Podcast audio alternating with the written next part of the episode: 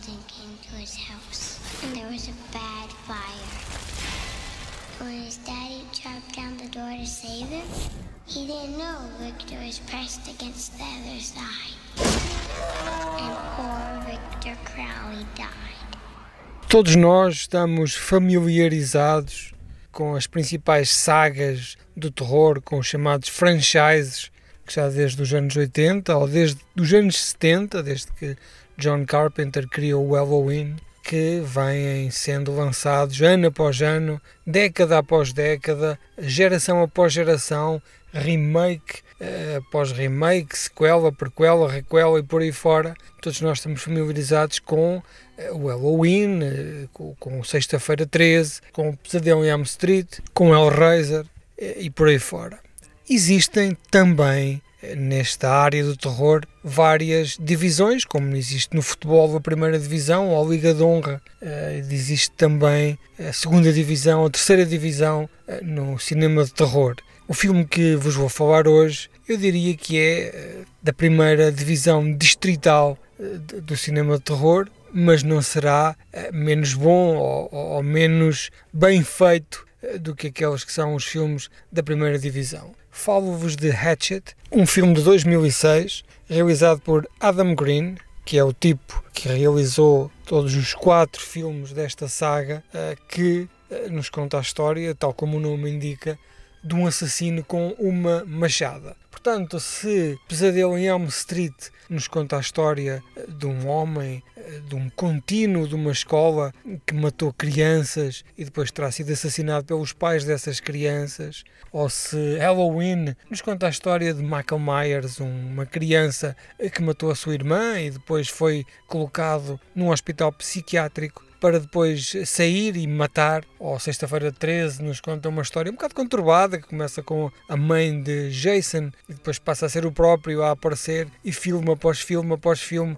no espaço, no passado, no futuro, em Nova York, debaixo d'água. Ele mata gente a perder de vista. Hatchet conta-nos uma história de um pântano no Louisiana onde vive isolado numa cabana um pai com um filho ligeiramente deformado, retardado, que ele quer proteger do mundo mundo, uma criança que não, não, nasceu bem, é uma abominação da natureza que ele guarda numa cabana no meio dos pântanos. Ora, um dia, uns malandros, numa noite de Halloween, porque isto acontece sempre na, na altura de Halloween, que é quando o filme de terror vende bem nas bancas, um grupo de malandros mete fogo à casa onde está o rapaz preso e o rapaz acaba por morrer dentro dessa casa e o seu pai acaba por morrer passado uns anos de desgosto. Ora, o rapaz então, de maneira perfeitamente inexplicável, reaparece nas matas de Louisiana com uma pequena machada, bastante afiada, diga-se, para matar.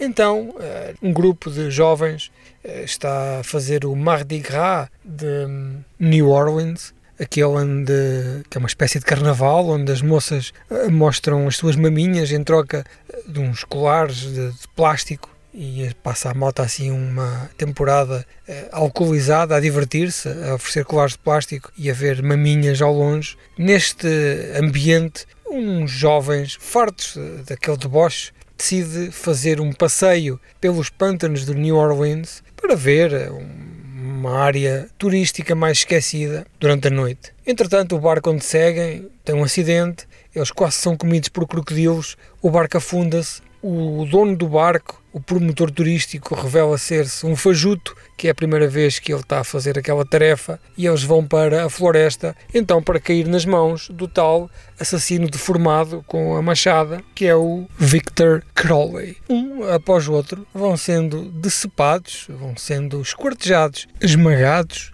até ficar apenas o casal no final. O filme é curto, tem 84 minutos e é um filme muito bem ritmado. É um filme que arranca com muitas maminhas, muita promessa de, de carne e evolui então para os pântanos, onde a partir daí é sempre a matar. São, diria eu, 10 pessoas que no prazo de 60 minutos vão parecendo às mãos daquele assassino da machada afiada. Portanto, em termos de ritmo, é um filme fantástico. Em termos de efeitos, é muito bom. É, é o gore está perfeito a iluminação naqueles pântanos é terrível do ponto de vista da cinematografia. É um filme muito fraquinho, mas compensa eh, em violência, compensa em gore. O realizador deste filme terá uh, feito uma promessa de não usar CGI, ou pelo menos não usá-lo em demasia, uma vez que ele será sempre uh, usado para limpar uns cabos, para esconder algumas sombras, alguns reflexos de câmaras. Do ponto de vista do tom, eu diria que é um filme que mistura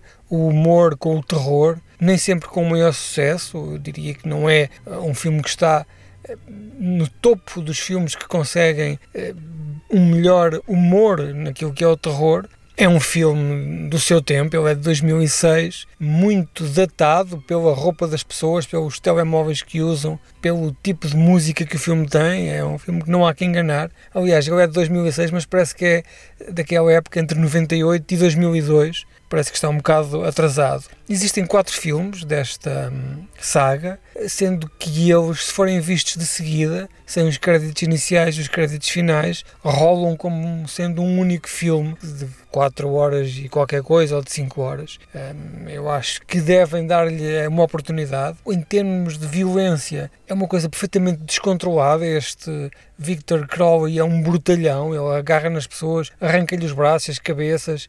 Eh, digamos que ele basta tocar na pessoa e ela desfaz-se toda em sangue e tripas, sendo que o sangue não é um sangue que cai para o chão, é um sangue que explode em todas as direções. 80 minutos, vê-se bem, e tendo em conta que isto são 5 ou 6 minutos de créditos finais, é um petiscozinho para aquelas alturas em que não estamos ainda com sono e ainda um filmezinho vai eh, com prazer. Tem também dois cameos do Freddy Krueger, do Robert England, e daquele cavalheiro que fez o primeiro Candyman, o Candyman o próprio, aquela voz muito profunda e, e, perfeitamente adaptada àquele ambiente, que é o ambiente de New Orleans. Eu, se fosse a vocês, já tinha feito stop neste podcast há imenso tempo e já estaria sentado a ver este filme com uh, a minha mantinha e o meu chá de camomila. I go home.